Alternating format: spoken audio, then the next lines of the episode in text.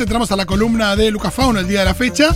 Eh, no es un miércoles, es un viernes, pero imagino que tendrás mucho para decir, sobre todo porque desde hace unas buenas semanas que no nos vemos. Es verdad, hace unos días que no nos vemos. Eh, recién que escuchábamos a Madonna, eh, quiero recomendarles un podcast de unes amigues que es Santa Madonna. Santa Madonna, en la cual Parry y Aguirre, dos grandes amigues, están haciendo, no, no saben el material. Ya mismo lo busco. No, Santa Madonna, Fito, no sabes lo que es.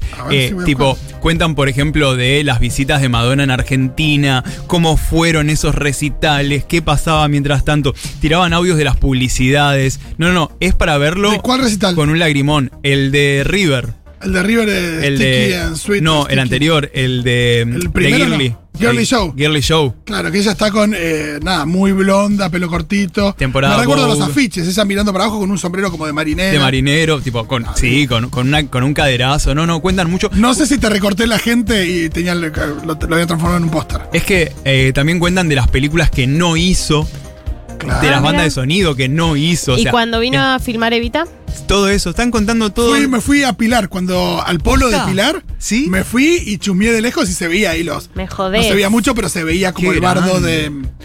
de. nada, los, los bondis, todo de, de la filmación.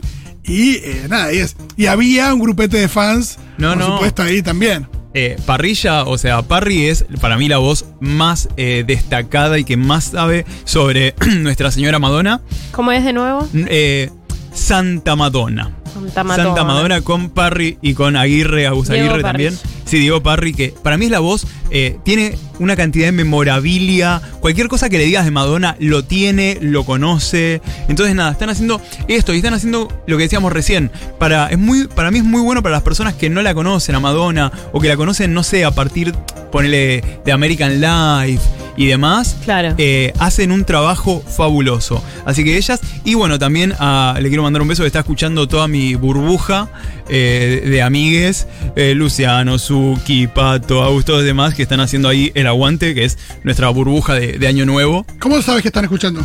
porque están ahí opinando, porque... En las redes, están metidos en las redes. Al final, mira, toda la. Claro, columna, no, no, Todo eh, lo que hablamos antes al pedo. No, estoy en mi otra falopa en WhatsApp. Sí, sí, todo esto no tenía que ver Claro. con WhatsApp. Ahora Fauno tiene un consumo de WhatsApp de 23 horas y Claro. 59 minutos diarios.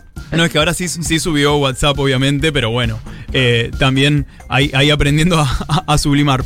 Con las noticias les quería contar, bueno, se viene, me parece esto muy importante, el día de mañana es la primera, no, perdón, la segunda marcha del orgullo, continúan las marchas del orgullo, en este caso el sábado 8 va a ser en la ciudad de Azul. Es la segunda marcha del orgullo a las 16 horas en la Plaza San Martín. Me parece también muy importante destacar porque la marcha esta del año pasado, eh, en la Plaza San Martín, se dragueó a San Martín. Ah, mira. Sí, se le puso unas buenas boas. ¿Qué, qué le puedes poner a, a San Martín? Unas buenas bodas. Unas buenas boas se le puso y ¿qué pasó? El Un poco de intendente, la- el un labial, sí. sí. Se, se lo montó un poco a San Martín. ¿Algún y- buen lunar bien ubicado? Sí, una, una marinera. Creo que no llegaron a poner pelucas porque tiene su gorro y todo, pero se, se montó a San Martín. Mañana nuevamente Marcha del Orgullo de Azul. Ya saben, ahí Plaza San Martín a partir de las 16 horas. Eh, yo les recomendaría que, que también vean que el año pasado, cuando se hizo la marcha, el intendente de Azul eh, armó un escándalo, quiso ver si se podía denunciar a los participantes de la marcha por haber intervenido a, Azul. Y me quedo con las palabras de Pate Ruiz, un eh, de los organizadores y un gran, gran artista y amigo, que dice, hay que darle a Azul su pequeña historia marica. O sea, porque esto que está pasando en, Os- en Azul, imagínense eh, poder ver esto, que existe la diversidad en donde vos nacés, en donde vos vivís. Total. O sea, que hay otras maricas, que vengan de otras ciudades, que se encuentre, que se celebre. Para mí, eh, este tipo de cosas que hacemos a veces siento que, que nunca vamos a saber. eh, es, para mí es una botella tirada al mar. Nunca vas a saber quién lo va a recuperar. Total. Quién lo va a mirar y va a decir, che, Va a encontrar esa referencia de la que hablábamos antes. ¿no? total, ¿entendés? O yo también puedo ser. Y demás. Entonces, parte del activismo tiene eso, nunca saber a dónde vas a llegar. Encontré la foto de San Martín dragueado, Ah. estaba muy fácil si Sí, googlean. lindo. Y el caballo también tiene una especie de dragueo en sus Lo pies. tenés que transformar en una especie de Swiftwind. Sí, el, el caballo Pegaso de Gira. El Pegaso de Gira, a quien amamos. Pegaso barra unicornio, que es un combo como. Mandaron. Ahí va, ahí va. Metele que son pasteles, dijeron.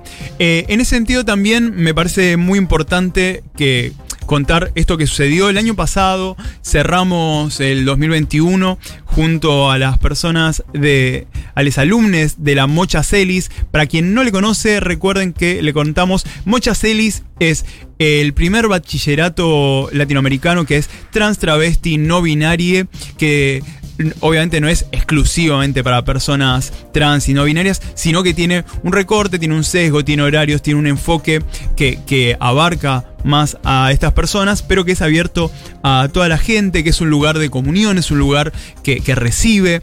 Durante mucho tiempo la mocha no tuvo sede, ahora se está gestionando una sede en Valvanera y el año pasado junto a Agencia Presentes lo que hicimos fue pintar un mural de, de Mocha Celis con ilustraciones de la artista Flor Capela y demás, que les estudiantes estuvieron ahí creando con imágenes de Loana y demás. Bueno, eso fue... ¿Dónde está a- el mural? en la Plaza González Tuñón, muy cerca de Once, Valvanera, incluso Paulita Artiuk estuvo visitándolo Ah, lindo. y demás. Pero ¿qué pasó? El martes el mural fue vandalizado. No. Sí, o sea, y no solo que fue vandalizado, sino que eh, de manera homodiante, las caras tachadas, Claro. escritos violentos y demás. Desde la Mocha Celis, eh, Manu Mireles, que además es la secretaria académica y una gran amiga, dijo que seguramente vamos a responder con una fiesta, con educación popular, con una propuesta que sea crítica, a cuidarnos y a valorar las disidencias. Porque así como un par de odiantes atacan nuestro mural, eh, ese mural está diciendo de una llegada, habla, le habla a todo un barrio, celebra también los 10 años de la mocha y un mural eh, que destrocen, nacerán mil murales, lo sabemos. Vamos a estar ahí cuando la mocha convoque, seguramente más, más cercana al inicio del ciclo lectivo y demás. Pero me parece que también es un recordatorio de en qué sociedad vivimos. Sí, sí, y cómo se va expandiendo también eh, el odio eh, en, en las representaciones que van surgiendo en los murales eh, o, o también de otras formas, pero me parece que estamos en un momento re, Sí. re complicado en ese sentido. Total, y me parece que está bueno para pensar, digo, para dejar de romantizar que a veces, viste, nos corren con la EA, pero ya se pueden casar. Yo a veces la tengo que escuchar todavía. Ay, Y, y también esto de, durante muchos años, yo, yo creo que sobre todo hasta 2016 o fines de 2015, pensamos que había muchos derechos conquistados que no tenían vuelta atrás, que ya eran discusiones saldadas eh, en la sociedad y demás. Y es muy loco como, sobre todo cuando el gobierno de Macri, eh, decíamos acá, gobernaba en pija, Sí. esto de eh, 2017, antes del FMI, antes. Pero bueno, eh, de la mano también de esas elecciones, donde Esteban Bullrich ahí eh, tiene ese empate técnico con Cristina, pero estamos hablando Sí. de la referente más importante de política de los últimos 15 años en Argentina, o 20, digo, incluyendo a Néstor también, eh, comparado con Esteban Bullrich, que era. ah, no era el primer Sí. candidato del PRO, sino que tenía mucho más.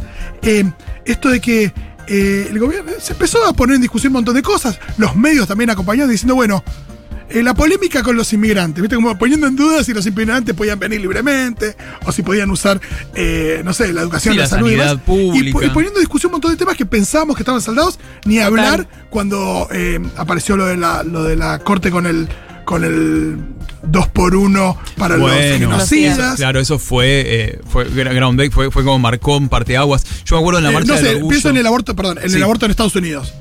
Sí, sí. Llegó Trump y empezó a tambalear un montón todo y parecía algo pero recontra saldado. Me parece que es importante de que estas discusiones se sigan dando y que nos demos cuenta de que no está todo Total. eh, No, no está instalado, que todo el tiempo, eh, me acuerdo en la Marcha del Orgullo 2015, cuando ya estaba eh, cantado, que estaba ganando Macri, me acuerdo que nos gritaban en la calle, eh, aprovechen porque esto se les termina. Mirá, sí, sí, hay un nivel de odio O sea, muy esa es la palabra. La palabra es odio. Y muchas veces nos siguen poniendo. Yo lo veo mucho cuando, cuando manejo las, las redes de Agencia Presentes, que es la agencia de noticias donde yo trabajo, de derechos humanos y sobre todo con un enfoque a temas LGBT, que a veces lo ves en los comentarios, que ves tipo, eh, ¿para qué quieren tanto? Claro. Eh, ves que son unos escandalosos, eh, si, ya si ya se pueden casar, todavía lo sigo leyendo. Claro. No, y, esta gente que no se da cuenta que está disponiendo o queriendo disponer de la vida y de la libertad de personas. Es muy loco esto, porque eh, eso es lo que pasa con los antiderechos, ¿no? La idea de que Claro. yo decido sobre eh, algo que le afecta a la vida a otra persona, pero un nivel eh, de, de- de poder vivir la vida con plenitud o de sufrir a lo largo de su vida. Y, y como si yo tuviera una potestad que porque como el statu quo indica que hasta ahora este derecho no lo tienen, bueno, yo decido si me ¿Cuál? parece que lo tengan. ¿Y de qué Es manera? de o sea, ¿y hasta dónde lo podés tener? O sea, porque también, ¿qué es lo que estás reclamando? eh, mira, sí, te puedes casar, pero adoptar me parece que no. Me parece mucho, o sea, cuando nada, somos la mayoría de las personas que hemos sido violentadas en familias, hemos nacido en familias heterosexuales. Sí, y digo, y, no porque sea la heterosexualidad, digo, porque tiene que ver con lo, con la vincularidad, con un montón de cosas. Agarrá cualquier, cualquiera de los peores horrores que haya hecho la humanidad y nunca hay un trono y una mujer atrás de eso. Y si lo hay, se marca eso, se marca Claro, lo que era. pasó con la pareja de lesbianas, ese, ahora claro. eh, el asesinato del niño. que es este. obvio que repudiamos el asesinato, pero está descontado. Ahora, qué fuerte que se centren en que eran lesbianas. Digo, ¿qué tiene que ver? O sea, ¿cómo influye esto? Porque no lo estás haciendo desde un lugar eh, analítico. ¿Sabes con qué me pasa eso, Fito? Cuando se habla de eh, poblaciones clave respecto al VIH. Sí. Y se habla de varones gays, se habla de personas trans y demás. Yo siempre hago la misma pregunta. Este recorte que haces, que supongamos que, que es así, ponele. Ok, este recorte que haces, ¿para qué lo haces? ¿Lo haces para crear más políticas públicas? ¿Lo haces para cuidarme más? ¿Lo haces Sí, pues para son, porque son más poblaciones derechos? que tienen Claro. más vulnerables. ¿O lo haces para sentir que vos estás completamente exonerada de esto por no ser esta población? Claro. O sea, siento que muchas veces se arma Y como para ese- reforzar un estereotipo. Total, se arma como este sesgo, ¿entendés? De decir, bueno, son estas personas, porque después, chiques, yo hace 13 años que soy activista VIH positivo y creo que nunca o contaba con los dedos de, una sola mano, me han llegado consultas, diálogos, charlas, lo que sea, de varones heterosis preguntándome sobre temas relacionados al VIH. O sea, o, che, me, Sí, como si no fuera un tema que nos tocara. Total, o la cantidad de gente que habrá muerto por causas relacionadas al SIDA, pero como no eran ni putos, ni trans, ni demás, Claro. nunca se les hizo un hisopado. Sí, nunca se enteraron. testeado, claro, nunca se hizo nada relacionado con eso. Y tiene que ver con eso de pensar eh, lo- los estereotipos. Entonces, también, eh, y acá lo hemos hablado mucho en las columnas, y bueno, se habla mucho en Futu, que cuando se habla de un derecho no se habla de una población, se habla de derechos humanos. Cuando una nación, cuando un país eh, aporta, cuando un país dialoga matrimonio igualitario, no está hablando de que se casen los trolos. No, está hablando del acceso a los derechos humanos de todas las personas que aquí viven. O sea, es más grande. Claro, y, lo- y- y si, si nos ponemos a pensar en las personas que no pertenecen a ese colectivo, que además no pertenecen hoy, pero pueden pertenecer, mañana, eh, lo enriquecedor que es para la sociedad eh, ese nivel de, de integración. Totalmente. Digo, total. eso está claro, digo, y, y no es que no estamos descubriendo la pólvora si decimos que, que para una sociedad es enriquecedor, eh, digo, que, que todas las personas puedan tener su representación, sus derechos y demás. Sí, y, y también me parece que tiene que ver con estos diálogos interseccionales y que para mí no son menores, porque cuando hablamos de derechos LGBT, estamos hablando de aborto, estamos hablando de ESI, estamos hablando de los cuerpos. Por ejemplo, eh, traigo otra noticia que, que para mí es muy llamativo y, y vi muy poco sobre esto y me preocupa, que es que Chaco aprobó una alternativa de enseñanza de educación sexual con perspectiva científica y con valores de familia. O Oh. sea, aprobaron Me encanta porque esa, esa, esa interseccionalidad te. No sé si, si me valores científicos. Eh, y todo esto, uno cuando le preocupan estas cuestiones, tenés que ir a ver quién festeja. Che, ¿quién te celebra? Claro. Si quién te ce- o ¿Quién sea, está contento con esta? Dime quién te celebra, te diré quién eres. Y Es como dice Gaby Borrelli, cuando voy a votar, lo primero que pienso es quién odia esta boleta. Cla- Ah, muy bueno. Es muy buena, es muy buena guía muy para, bueno. para votar. Es muy buena esa. Y bueno, y quienes celebraron esto en- a través de su cuenta de Facebook, que, que entré a ese Facebook obviamente, quienes fueron los pastores de las iglesias nucleadas en la Mesa Evangélica Metropolitana del Chaco. Claro. Ellos celebraron muchísimo. to be shock. El decreto 2633-21, firmado por el gobernador Capitanich, mediante el cual se establece una alternativa de enseñanza de educación sexual con perspectiva científica y con valores de familia. O sea, recomiendo... Classic Coqui, ¿viste? Por un lado decís, uh, qué bueno lo que dijo de, Una y una, de- claro. del FMI y la deuda y la oposición. Y de repente, oh. Pero eso no se choca con la ESI, por ejemplo. Total, por eso les recomiendo mucho seguir a la red de educadoras feministas, arroba red de educadoras. En Agencia Presentes también eh, hicimos una nota sobre esto, pero porque me parece, eh, me, me parece muy problemático y que esto pase. O sea, Total. que esto pase totalmente. Que primero la ESI, que sabemos que, aunque haya sido promulgada hace más de 15 años, no se aplica. No se aplica, pero es una herramienta. Total, pero por eso, en lugar de estar ahora luchando por su aplicación, tenemos Total. que estar luchando. Porque no se vaya para atrás. para atrás o para que se aplique con estos criterios de valores, que es medio como una objeción de conciencia. Ya la palabra ¿no? valores ya te da un No, indicador rarísimo. Total. Y valores con familia, mucho más. Y aparece científico ahí que es como Ya- tipo, ¿qué? Sí, sí, sí. ¿Qué hago yo acá? Oli. Sí, sí, científico vine.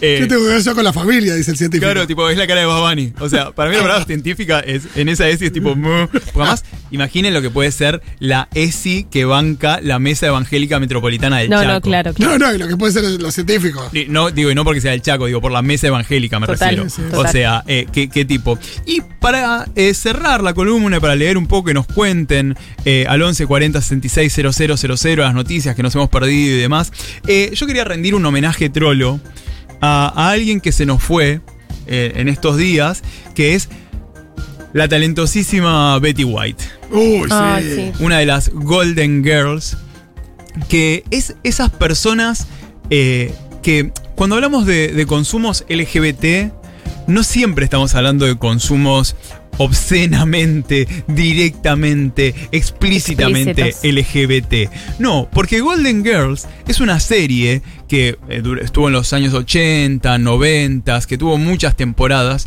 y que es, casi te diría, así como entre algunas maricas se reconocían como el, eh, el, el password, era como, che, ¿y vos sos amiga de Dorothy? Claro. Guiño, guiño. Dorothy, Mago de Oz, Judy Sí, sí, Garland. Si vos eras amiga de Dorothy, ah, qué bien. Yo también soy Y amiga lo estamos de diciendo en los tiempos en los cuales eran las personas LGBT eran perseguidas, encarceladas, Total. atacadas Era un código. y demás. Uno de los códigos era esto. Golden Girls siempre fue un código de mariconada. O sea, vos, alguien que sabía lo que era Golden Girls, sabías que por lo menos no sé si literal o explícitamente era LGBT, pero por lo menos tenía otra visión. La serie, por ejemplo, planteaba temas como el SIDA en los años 90, cuando ni Ronald Reagan lo nombraba. Claro. Hay una escena fabulosa entre que dos de ellas, una por una Betty White, el, su personaje Rose, por una transfusión de sangre piensa que probablemente eh, había sido infectada y empieza, le dice a otra, a Blanche, le dice, pero además yo, que me pase a mí. Que te pase a vos, a lo sumo. o sea, que, que sos una descocada, que haces cualquiera, bueno, todavía, pero que me pase a mí. Una mujer de bien. Claro, y la otra la para en seco y le dice, no, el SIDA no es de gays, de drogadictos, no sé qué, porque siempre hacían como este juego, ¿viste? Como que siempre hacían, una se ponía eh, en derechosa y la otra le traía como el argumento La más... lección, sí. Y además el argumento que podés escuchar en tu living. Sí, sí, sí. O sea, Claro. no, no era como algo... no, no, ¿viste? no era decir según lo que dice acá la Un teoría. termo. Claro, Judith Butler, eh, algo como súper, no, no, no, eh, que aguante, obviamente, pero sino que era como más empático desde No, ese pero aparte lugar. si lo haces en, en prime time, tiene que ser así. Total, y la masividad que tenía. Total. Betty White, que además es una mujer que en el año Aparte, 1939... aparte con alguien de 70 años, yo creo que cuando, Claro. cuando estas cosas vienen, eh, digo, porque por entonces debía tener 70 eh, o más, digo, cuando estas cosas vienen de gente muy mayor, yo creo que también eh, generan mucha conciencia en, eh, por ahí gente menor, pero también grande. Imagina una persona de 50 años escuchando a Betty White diciendo esto eh, a los 70. Total. Sí, ¿Y te interpe- reordena, interpela de otra forma. sabes lo que revoca? No es la juventud que me viene a correr. Claro, un gran Instagramer que yo sigo mucho, Matt Xib, eh, tiró algo que a mí me fascinó, que fue, cuando ves a Betty White, te das cuenta que el, este, e- esta excusa de, bueno, por la edad, bueno, es grande, no comprende Sí. y demás, se va al carajo. Porque Sí, sí, Betty. White tenía más de 80, 90 años y ella siempre a favor del matrimonio igualitario. De hecho, en 2010 habló a favor del matrimonio igualitario dos años antes que, Joe- que Biden, que Biden era mucho mayor. Un poquito de, de- de la historia de ella. Me, pa- sí, me pasó algo muy loco el otro día, lo mencionaste a Biden, estaba Sí. viendo un capítulo viejo de Alf. sí. Ajá. Eh, hay un capítulo que es muy genial. en Que la subieron a HBO al. Sí, sí, por eso. Hay un capítulo muy Amamos genial a donde eh, Kate y Alf discuten de política, mientras ven, un, ven el debate en la tele, después Kate sueña que tiene un debate presidencial Amo. con Alf, como no, el otro candidato. Me encanta. Y es muy loco porque en un momento ven un debate por la tele, nada, ficticio, pero hay un candidato que cita a Biden. Wow. Ah, Dice, no, porque Joe Biden, y es muy loco, porque es del año 86. O sea, Claro. evidentemente Biden, bueno, tiene sus años, pero está en la política hace rato. Y digo, y aparecía en Alf, muy loco. No, no, no, Perdón, adelante. No, Muy- sí. Perdón, muy diferente a Donald Trump que aparece siempre en las series como un Claro. millonario o, le que está indica, ahí. o le indica el camino a, a, a Kevin. A en- a Kevin en Spoiler alert. No, eh, Betty White en el año 1939, a sus 17 años, fue una de las pioneras en una de las transmisiones experimentales de la televisión. Un invento que hacía muy poco se había compartido. Betty en el año 1949 estaba en unos programas que hacían como programas de TV que eran como la radio, Sí. pero cinco horas seguidas. O sea, Ajá. Televisado. Ella en el año 1954 tenía el show de Betty White. Y en, ese cinco- en, ese, en esos episodios de 5 horas eh, estaba el bailarín de tap negro Arthur Duncan, de vuelta, año 1954. Claro. Y la gente empezó a criticar que había un negro y que Hay un ella negro en mi ahí, televisión. claro. Hijo O sea, de puta. y demás. Y ella lo que dijo fue, perdón, vivan con esto. O sea, como ella muy Sas. punk desde el momento uno. Y algo que sucedió, que, que mucha gente lo compartió como, bueno, la última broma de Betty White, o a Betty White esto le hubiese eh, causado mucha gracia. Betty, capricorniana, eh, cumpliría 100 años, eh, creo que ahora el 17 de enero. ¿Qué pasó? Tapa de revista People. Sí. Eh, Betty cumple 100 años. Sale el 29 de diciembre. O sea, Betty cumple 100 años Sí, y sí, ella sí. diciendo, llego fabulosa de salud. El 31 fallece. Ay, no. O sea, y, y fue como... El último chiste, sí. Sí, sí. claro, y todos decían, esto a Betty le hubiese encantado. Hermoso. Muchísimas gracias, Faunis. Enseguida volvemos.